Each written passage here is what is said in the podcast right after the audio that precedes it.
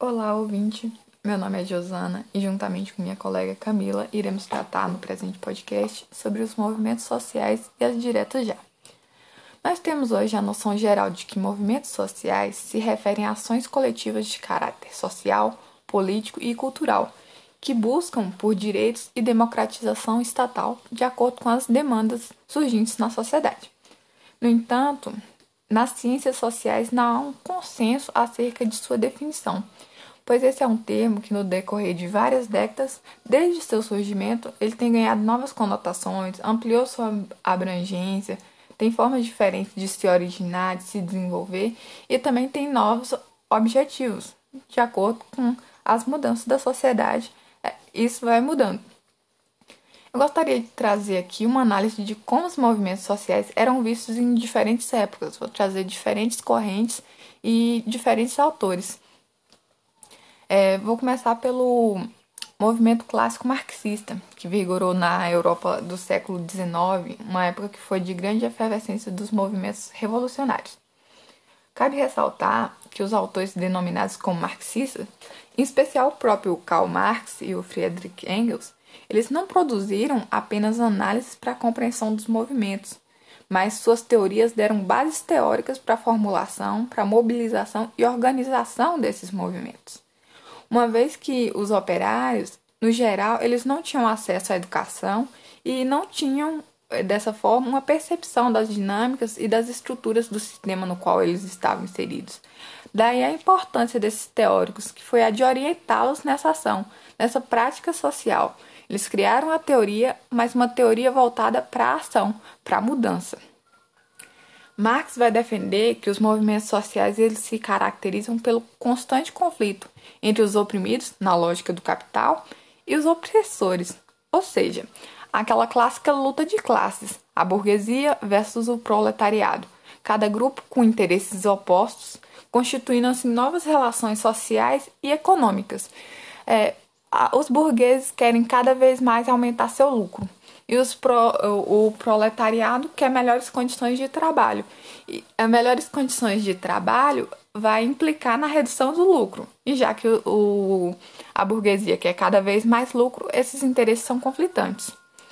O foco dessas lutas é conseguir transformar as condições da realidade social, de carências e de opressões.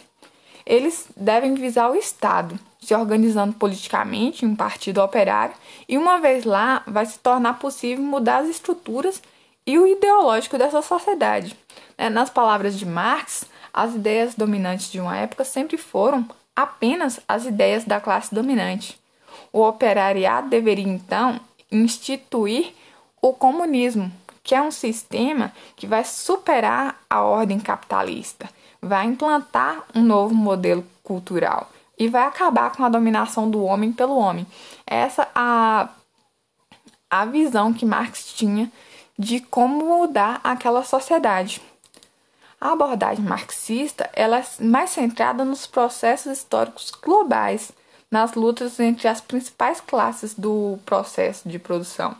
Devido a contradições de, de as contradições materiais existentes, né, que se dão na op oposição entre capital e trabalho. Isso é o que geraria a consciência de classe. A consciência de classe seria é fruto dessas contradições e também é devido a, a, essa a esse contexto que se daria também a organização política do proletariado. Outro ponto importante a se destacar é o uso da violência não só para se chegar no controle das instituições, mas também para se manter nesse lugar de controle. Temos, dessa forma, os movimentos sociais como meio, um instrumento, e dos mais eficientes, aliás, para se chegar ao poder. A partir do paradigma marxista, vão surgir várias correntes de análise que dão prosseguimento às teorizações de Marx. E uma delas é a corrente marxista ortodoxa, que foi predominante mais ou menos ali na, na metade do século XX, até 1960 por aí, que se baseia nas obras do, do Marx mais maduro, que são as produções dele por, a partir de 1850, por aí, que já são voltadas mais para uma perspectiva do desenvolvimento do capital. Por isso, essa corrente vai focar mais nos aspectos econômicos e macroestruturais da sociedade. Como consequência, as leituras da realidade social eram bastante é, mecanicistas, muito deterministas. E não, não vai analisar, então, os sujeitos como sub, a subjetividade dos sujeitos. Os intelectuais Vladimir Ulyanov, mais conhecido como Lenin, e Leon Trotsky, Trotsky foram dois dos importantes expoentes que deram prosseguimento às teorizações de Marx nesse sentido. Já a tradição histórica humanista vai divergir bastante dessa da ortodoxa. Ou corrente marxista heterodoxa, os humanistas são considerados marxistas heterodoxos. Eles vão tomar como base o jovem Marx e a predominância dessas teorias vai ser a partir da década de 60, 1960. Os autores dessa tradição, tais como é, Rosa Luxemburgo, Antônio Gramsci, as produções lá da Escola de Frankfurt, Lukács e outros, eles vão tecer duras críticas às concepções ortodoxas marxistas. Essas concepções vão começar a entrar em crise, então.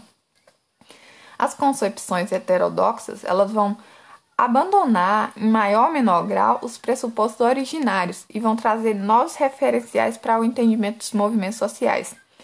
A revisão crítica das correntes ortodoxa e humanista vão dar origem a novas abordagens também, como as que vão ser denominadas neomarxista, que são os autores que se referenciavam nos elementos teóricos chaves do marxismo, ou seja, é um novo marxismo, neomarxismo. E também o emergente paradigma dos novos movimentos sociais. Nas teorias, é, nas teorizações dos neomarxistas, a preponderância das estruturas como determinantes para o movimento social vai ser amenizada, o peso dela vai ser reduzido. E, em contrapartida, eles vão realçar a autonomia da ação dos atores sociais. Para realçar isso, eu vou tomar o exemplo atual do pobre de direita. Se as estruturas fossem tão determinantes assim, ele não teria como existir porque ele é pobre, ele está inserido em um sistema, ele deveria lutar contra essa opressão, contra a exploração. Então, seria impossível ser de direita e querer conservar esse sistema. É, os neomarxistas eles vão sofrer bastante influências de um paradigma emergente que era o dos no novos movimentos sociais. Eles vão se fundamentar também em cima da crítica àquelas abordagens ortodoxas marxistas que limitam a expressão da subjetividade como um simples reflexo das estruturas e aos esquemas utilitaristas e às teorias baseadas na lógica racional e estratégica dos atores. Isso segundo a, análise de Maria da Glória Gon. Essa autora ela vai analisar em especial os movimentos europeus a partir da década de 60 Gon vai criticar que os ortodoxos subestimam as condições culturais, que o enfoque deles nas estruturas sociais e econômicas pode até, em partes, explicar o porquê de, de, desses movimentos surgirem, mas não vai explicar como eles surgem e nem como eles se mantêm. E essa perspectiva é, é incapaz disso. Então, vai ter que frisar outros outros elementos para trazer essas explicações. Continuando a falar da, da professora Gon, ela vai fazer algumas diferenciações básicas das características que diferem o paradigma dos novos movimentos sociais da corrente ortodoxa marxista. Primeiramente, vimos que a corrente ortodoxa ela centraliza um sujeito completamente predeterminado pelas condições do capitalismo e centraliza também a categoria das classes sociais. Já os novos movimentos sociais, eles vão eliminar totalmente esse sujeito pré-determinado e vão criar um novo sujeito. Esse vai carregar uma bagagem cultural de valores, tradições, solidariedade, comunitarismo e oposição às estruturas. E eles vão abrandar também o peso determinante das dinâmicas de classe.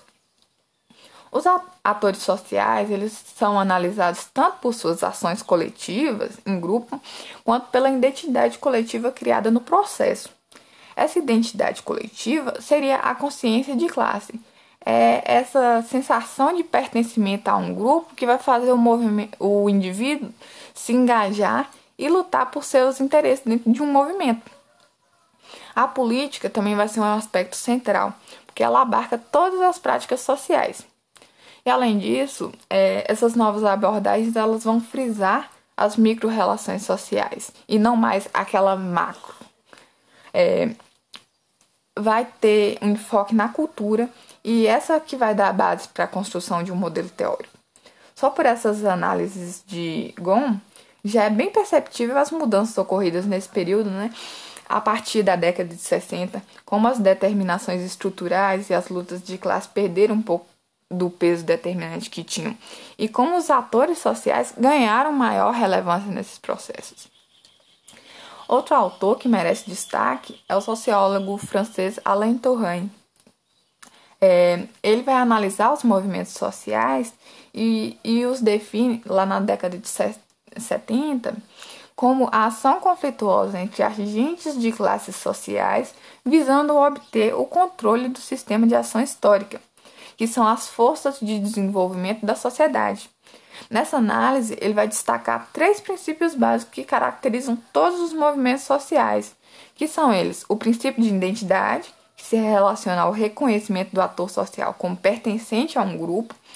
É, isso aqui envolve a consciência de classe. E outro dos princípios é o princípio de oposição, que é reconhecer um adversário. E a gente pode associar esses dois. O princípio de identidade é você se reconhecer como pertencente de um grupo, e esse grupo também se, se, se forma e se consolida na oposição com outro grupo, um adversário. E o terceiro princípio seria o princípio da totalidade, que é essa percepção de estar inserido dentro de um certo contexto, de um certo sistema de ação histórica, né? E Torrani, ele além de teorizar sobre o papel dos sujeitos, ele vai abordar a questão da democracia na relação entre o sujeito, os movimentos e o Estado. Ele vai abordar centralmente a modernidade. A modernidade aqui quer dizer o mundo ocidental, que se alicerça em dois elementos fundamentais, que é a racionalização e a subjetivação. A classe dominante, ela vai se identificar com a razão. Ela vai se afirmar na função natural de estar na classe dirigente, uma vez que ela é responsável pelos progressos tecnológicos, os progressos científicos, modernizadores e etc. É, é tipo aquilo de quando é, os europeus, para para legitimar sua dominação, falam: não, a gente está levando a cultura. Como a gente é um povo civilizado, a gente está indo combater a barbárie, estamos indo levar a religião, é, levar o progresso, etc. E aqui os dominados, nessa lógica, eles vão resistir a essa modernização. Por quê? Porque ela vai significar sua total submissão e exploração. Uma noção muito importante nas análises de Heine é a noção de sujeito, que na concepção dele vai articular a subjetivação e a racionalização, e vai se formar na interlocução com os demais indivíduos da mesma classe. Os sujeitos, de acordo com suas demandas, eles vão se articular em movimentos sociais e esses representam mediadores entre a sociedade civil e o Estado que, para Torrani, o Estado é o órgão que é o legítimo organizador da sociedade, ou seja, as mudanças só podem provir a partir dele. E dessa forma, os movimentos sociais vão se configurar também como fundamentais na construção da democracia e na garantia do direito à diferença, pois por meio deles é que a sociedade vai exprimir suas insatisfações, suas demandas e vai exigir transformações dessa estrutura. É, nas abordagens mais recentes de Alain Torrani, ele vai destacar a centralidade do conflito cultural na atualidade. Para ele, o conflito cultural é tão central hoje como foi lá o conflito econômico da sociedade industrial, como foi o conflito político que dominou os primeiros séculos de nossa modernidade, por exemplo. Ele vai distinguir três tipos de movimentos sociais, que são os culturais, que vão surgir na oposição ou questionamento de modelos culturais, como do patriarcado, do, da homofobia, do racismo, etc. É, outro tipo de movimento social é os movimentos sociais históricos, que vão se originar em oposição a modelos de desenvolvimento E outro tipo é os societais, que vão articular elementos desses dois, que são elementos culturais e elementos históricos. Segundo o autor, esses é, esses, ao mesmo tempo que desafiam o pensamento liberal, também fazem um apelo à revolução. E para ele, esse último é o ideal. É o que tem mais chance de, de promover transformações. Mas é, as experiências históricas desse movimento são mais raras, infelizmente. É, bem, desde a época de Marx, que foi o primeiro teórico que analisamos nessa temática, até os dias atuais, a sociedade passou por inúmeras transformações em diversos de seus aspectos, o que impactou na formulação, na organização e também no que visa esses movimentos sociais, ou seja, seus objetivos. A exemplo, no que tange à educação, o número de indivíduos alfabetizados veio aumentando exponencialmente nesse último século, e também o número de indivíduos com ensino superior, o que vai impactar numa evolução intelectual. não no geral na sociedade, né? Porque normalmente os setores subalternos sempre estão um pouco atrás, bastante atrás, na verdade. E é, nos setores subalternos, as classes mais baixas vão ter índices muito inferiores nesse aspecto de, de, de avanço intelectual, de acesso à educação, acesso a, ao ensino superior. Isso porque não interessa à classe dominante que os dominados têm essa, essa arma, que é o conhecimento. Houve essa evolução intelectual, houve uma evolução tecnológica muito notável, houve uma evolução no pensamento e, é claro, é, evoluiu também as estruturas de dominação. Elas se tornaram mais complexas, as ideologias também, e são elas que vão fundamentar o poder da classe dominante. Naquilo que naquilo de que essa é a ordem natural. Ele está por cima porque merece. Se você se esforçar, você também consegue chegar lá. Aquilo que o capitalismo é, promete, né? A possibilidade de ascensão social, a meritocracia, etc., que vai fundamentar a. a esqueci a palavrinha agora. Vai fazer a pessoa se conformar vai achar que se, se você se você se esforçar o bastante, você também consegue. E não questionar o sistema, as opressões e etc, como geradores das desigualdades sociais. Bem, apesar disso, os movimentos sociais eles continuam existindo e influenciando transformações da ordem pré-existente. Agora minha colega Camila irá dar continuidade à exposição. A história do Brasil, seja ela durante a colônia, o império ou a república, é marcada pela presença de revoltas e lutas sociais. Os movimentos até o final do século XIX tinham caráter emancipatório, que tentavam acabar com a escravidão ou adquirir mais autonomia da metrópole colonial. E como exemplo desses movimentos, podemos citar a Inconfidência Mineira, a Revolta dos Alfaiates, a Revolta dos Malês e a Guerra de Canudos. A maioria dos movimentos é, do Brasil colônia foi empreendida por negros escravos ou por indivíduos pobres e livres. Com a abolição da escravidão e a proclamação da República, o teor desses movimentos vai mudar, porque o trabalho passa a ser assalariado e a exigência passa a ser por melhores condições de trabalho, melhores condições de salário e moradia. É, a maior parte desses tra trabalhadores assalariados era, era composta por imigrantes. Como conflitos da Primeira República, podemos citar a Guerra do Contestado e a Revolta da Chibata. Nos anos 20 vai surgir vários movimentos é, das camadas médias da população urbana e revoltas militares. É, e também vai surgir movimentos messiânicos e também de cangaceiros no sertão nordestino. O movimento articulado pelas elites vai ficar conhecida como é, Revolução de 30, e vários movimentos sociais vão ocorrer no período de 1930 a 1937. Os movimentos sociais eles vão manter um ritmo de, de existência até o estabelecimento da ditadura do Estado Novo, entre 1937 a 1945, onde os movimentos cessam, pois é um momento de ditadura. É, em 1942, começa a surgir os movimentos mais locais em bairros. De 1945 a 1964, o governo brasileiro é marcado por ser mais populista e o desenvolvimento da sociedade de consumo e a Guerra Fria vai ser favorável para o desenvolvimento de projetos nacionalistas e de desenvolvimento nacional. Vai acontecer a instalação de indústrias multinacionais, a criação da Petrobras, vai se construir Brasília e vai inaugurar a primeira fábrica de automóveis do Brasil.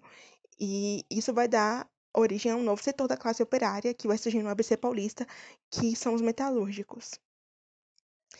Entre 1961 e 1964, vai eclodir centenas de greves no país. E com essas greves, é, vão surgir no campo movimentos que são considerados como antecessores do, do, dos atuais sem terra, que são as Ligas Camponesas do Nordeste e o Movimento dos Agricultores Sem Terra, a MASTER, que fica no sul do país. Em 64, o Brasil vai sofrer mais um golpe militar. E esse golpe militar vai tirar um presidente eleito democraticamente e vai colocar o poder nas mãos dos militares, com a suspeita de uma suposta ameaça comunista. O golpe militar ele vai por fim a um ciclo de mobilização e organização popular. Entre 64 e 69, os movimentos de resistência vão ser poucos. Em 68, é, após protestos organizados por estudantes contra a ditadura, um estudante acaba sendo morto por causa da violência policial. Artistas intelectuais e estudantes, eles acabam se juntando no que ficou conhecido como a passeata dos 100 mil. Após essa passeata, é aprovado o AI-5, o Ato Institucional número 5, que, entre outras coisas, dá o direito do governo perseguir quem ele suspeitasse de oposição. Esse ato prende e causa a morte de centenas de pessoas. Em 1978, o AI-5 é extinto, a anistia é assinada, o que acaba permitindo que as pessoas que saíram do Brasil por causa de uma ameaça política é, voltar para o seu país. Com o afrouxamento da ditadura, acaba sendo permitido a criação de novos partidos políticos. Antes, é, anteriormente, era um sistema de bipartidarismo, só existia dois partidos políticos. Após esse afrouxamento, temos é, o pluripartidarismo, que permite a criação de outros partidos. Entre a criação de outros partidos, temos o, PM, o PT e o PMDB. No final de 73, é, vai ter uma crise do petróleo, e essa crise acaba afetando o Brasil também. É, Após essa contextualização, a gente vai entrar no tema principal, que vai é, representar mais uma redemocratização do país, que já havia ocorrido outra redemocratização com o fim do Estado Novo, em 45. Então, é, vai ocorrer o, o Direta Já. O Direta Já foi um movimento social que ocorreu entre 83 e 84, no período da ditadura militar brasileira. Mas nessa época, a ditadura já estava mais enfraquecida e vários setores é, se juntaram para pedir o direito ao, ao voto direto para eleger o presidente do país. Esse movimento vai contar com o apoio de diversos artistas e políticos, que ajudaram a manter a popularidade do movimento.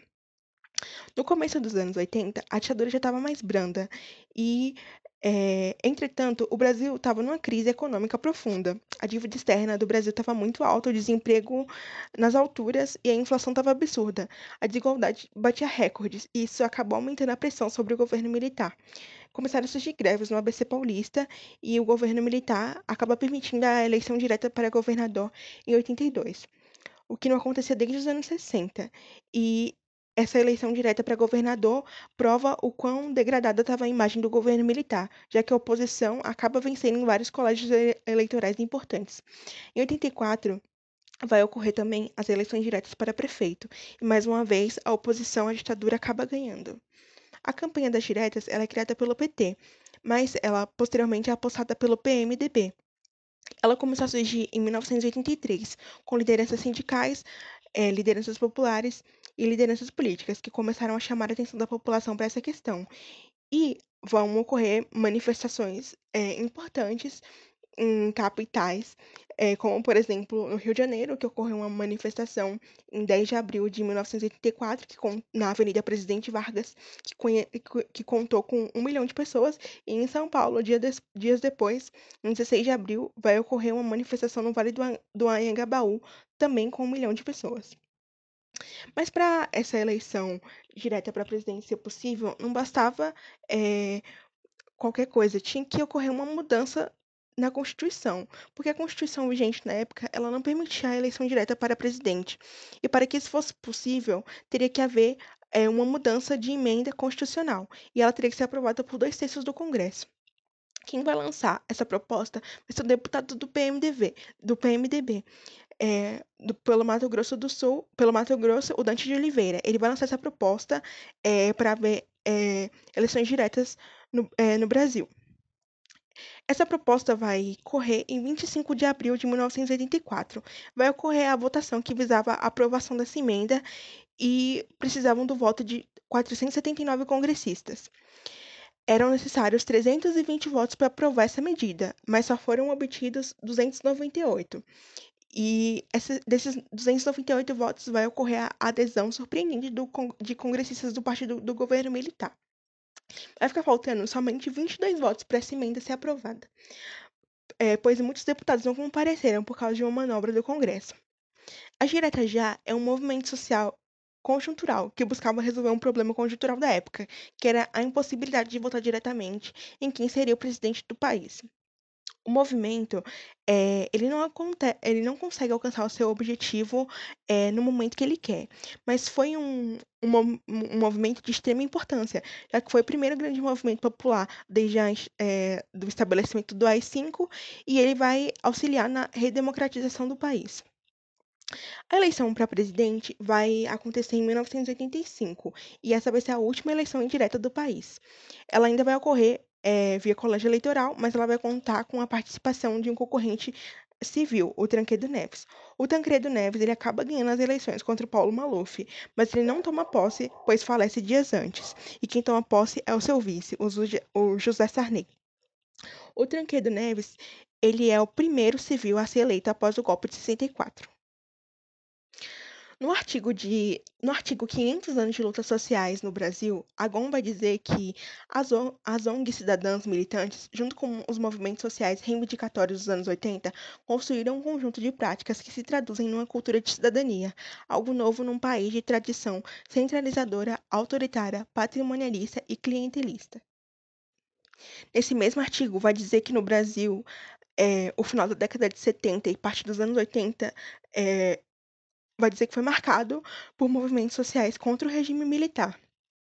E a partir de 1990, começa a surgir outras formas de organização popular mais institucionalizadas, como o Fórum de Luta pela Moradia, pela Reforma Urbana e outros movimentos é, que surgiram foram os de mulheres, homossexuais, afro-brasileiros, jovens, indígenas, funcionários públicos e ecologistas.